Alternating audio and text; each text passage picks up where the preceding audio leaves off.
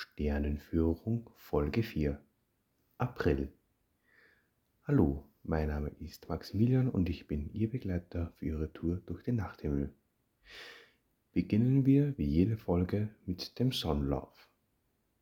Zu Beginn des Monats April beginnt die Dämmerung am Morgen um ungefähr dreiviertel fünf. Die Sonne geht um kurz vor sechs auf und der Untergang der Sonne ist ungefähr um kurz vor sieben. Die Dämmerung endet am Abend um ungefähr 20 Uhr. Mitte des Monats herum verschiebt sich die Morgendämmerung auf ungefähr 10 nach 4. Der Sonnenuntergang erfolgt dann um halb sechs. Die Sonne geht um ungefähr Viertel nach sieben unter und die Dämmerung endet um halb neun. Gegen Ende des Monats April und Anfang des Monats Mai beginnt die Dämmerung in der Früh um ungefähr 20 vor 4. Die Sonne geht um ungefähr 5 Uhr auf. Der Untergang der Sonne ist um 19.30 Uhr und die Dämmerung endet um ungefähr 21 Uhr. Der Neumond ist direkt zum Monatsbeginn am Freitag, dem 1.4. und der Vollmond am Samstag, dem 16.4. Kommen wir nun zu den Planeten. Merkur hat im April eine sehr gute Abendsichtbarkeit. Zum Monatsbeginn bis zum 3. befindet sich der Planet in seiner oberen Konjunktion mit der Sonne. Das heißt, er befindet sich gerade im größten Erdabstand. Nach seiner oberen Konjunktion mit der Sonne entfernt sich der Planet rechtläufig von der Sonne. Am 29. erreicht der Planet seine größte östliche Elongation von rund 20 Grad. Elongation bedeutet nichts anderes als der vom Beobachter aus gemessene scheinbare Abstand des Planeten zur Sonne. Die Elongation ist wichtig für die Beobachtung eines Objekts. Man muss aber immer beachten, dass die Planeten bei ihren größten Elongationen nicht immer beobachtbar sind. Ab dem 15.05. kann man versuchen, Merkur tief am Westhorizont eine halbe Stunde nach Sonnenuntergang aufzuspüren.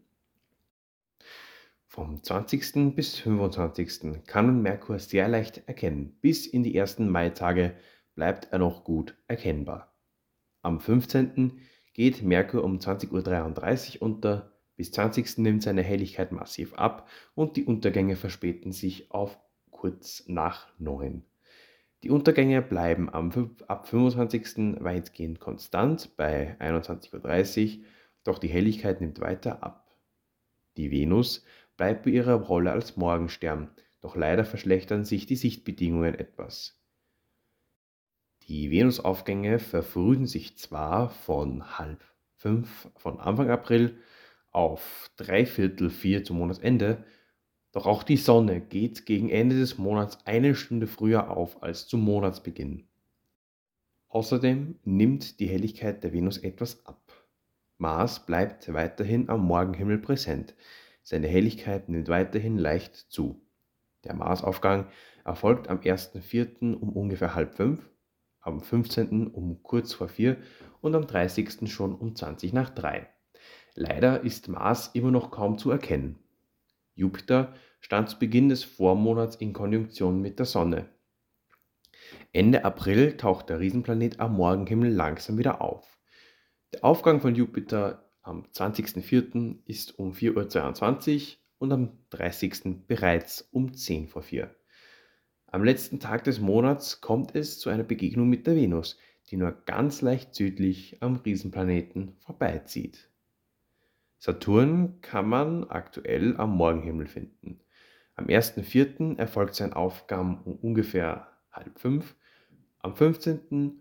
um 20 vor 4 und am 30. schon um dreiviertel drei. Vom 4. auf den 5. April wird Saturn mit geringem südlichem Abstand vom Mars überholt. Nun zu den Sternschnuppenströmen. Zwischen dem 16. und 25. April sind nämlich wieder die Lyriden aktiv. Der Ausstrahlungspunkt der Lyriden ist, wie der Name schon sagt, in der Leier, gut 7 Grad südwestlich der Vega. Die günstigste Beobachtungszeit liegt zwischen 22 und 4 Uhr.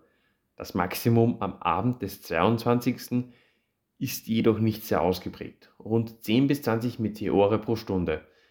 Der Ursprungskomet der Lyriden ist der Komet Thatcher, der für eine Umrundung der Sonne ungefähr 415 Jahre benötigt.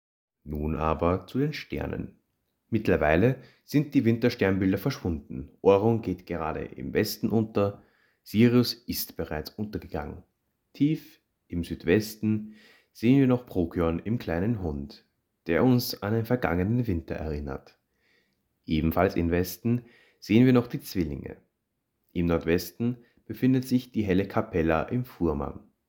Der Himmelswagen steht hoch über unseren Köpfen, beinahe schon im Zenit.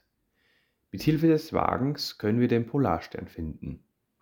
Verbindet man jeweils zwei Kastensterne miteinander und verlängert diese Strecke in die der Polarstern entgegengesetzten Richtung, so schneiden sich diese beiden Linien circa im Sternbild Löwe. Das Leitsternbild des Frühlings, das gerade durch den Meridian wandert. Hoch im Süden ist nun das große Sternentrapez leicht zu erkennen.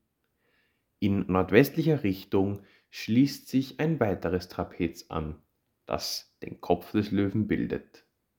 Der Hauptstern des Löwen heißt Regulus. Sein zweiter Stern heißt Denebola. Diese Bezeichnungen haben ihre Bedeutungen. Regulus kommt nämlich aus dem Lateinischen und bedeutet in etwa so viel wie kleiner König. Und Denebola kommt aus dem Arabischen und heißt so viel wie Schwänzchen des Löwen. Der Löwe gehört auch zum Tierkreis, durch den sich auch die scheinbare Sonnenbahn, genannt Ekliptik, zieht. Die Lage der Ekliptik lässt sich gut abschätzen. Regulus steht nämlich fast genau auf der Ekliptik. Gelegentlich wird Regulus vom Mond oder sogar Planeten bedeckt. Regulus ist ein 77 Lichtjahre entfernter, heißer, bläulicher Stern. Mit nur 50 Millionen Jahren ist er ein relativ junger Stern. Er rotiert sehr rasch, was dazu führt, dass er stark abgeplatzt ist. Im Südosten kann man das Sternbild Jungfrau auffinden. Der Hauptstein der Jungfrau ist Spica. Etwas südwestlich von Spica stößt man auf das markante Sterntrapez des Raben. Lässt man den Blick zurück zum großen Wagen wandern und folgt dem Bogenschwung der Wagendeichsel, so trifft man auf einen hellen orangen Stern namens Arctur. Dieser gehört zu den hellsten Fixsternen des Himmels. Arctur ist ebenfalls der hellste Stern im Bootes, dem Rinderhirten, den man mit seiner drachenähnlichen Form leicht erkennen kann. Die drei Sterne Regulus, Arctur und Spica bilden das Frühlingsdreieck. Tief im Nordosten scheint ein heller Stern im Horizontdunst. Es ist die Vega in der Leier, die die kommende Sommerzeit erahnen lässt. Wenn man eine gedankliche Linie zwischen Vega und Arctur zieht, so trifft man auf zwei lichtschwache Sternbilder, den Herkules und die nördliche Krone. Die Krone liegt näher beim Bootes, ein einprägsamer Halbkreis aus Sternen. Und Herkules ist im Vergleich dazu ein sehr ausgedehntes Sternbild. Im Herkules finden sich außerdem noch zwei Kugelsternhaufen, M13 und M92. Das war es auch schon wieder mit der Folge für den April. Ich hoffe, es hat Ihnen gefallen. Ich wünsche Ihnen weiterhin klare Nächte. Auf Wiedersehen.